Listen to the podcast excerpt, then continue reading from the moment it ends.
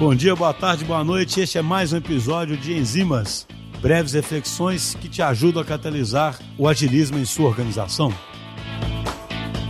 Pessoal, no Enzimas de hoje, eu queria fazer um comentário sobre algo, mais uma vez aí que eu li no Human Cressy, mas que me remeteu uma coisa que a gente fala aqui na DTI há muito tempo, sabe? Que faz parte muito das nossas crenças, né? Num dado ponto lá do livro, o, o autor contando aí sobre o case da Michelin, que está fazendo uma transformação aí grande, sabe? Para poder realmente ter times independentes, times responsáveis pelos resultados.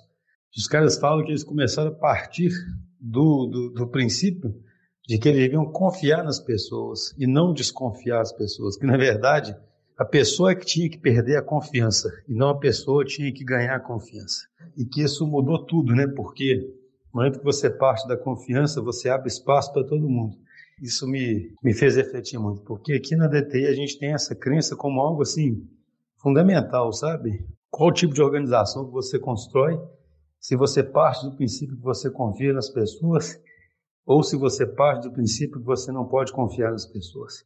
Se você parte do princípio que você não pode confiar nas pessoas, é claro, você pensa em muito controle, você pensa em muita regra, né? você pensa em muita limitação para evitar os erros que essas pessoas confiáveis, não confiáveis irão cometer.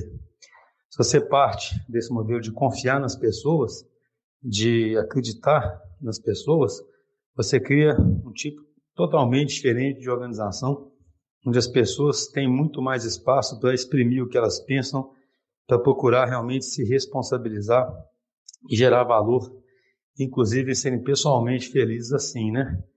Então, é impressionante como isso é simples, mas é super difícil de implementar na prática, né? Essa questão de confiar nas pessoas, de acreditar no tanto que para as pessoas é importante se realizar e ao mesmo tempo ter uma boa reputação com seus colegas o tanto que a própria transparência faz com que essa questão de ter uma boa reputação seja reforçada e o tanto que o ambiente desse faz com que, na verdade, as pessoas que não são confiáveis nem queiram estar lá mais.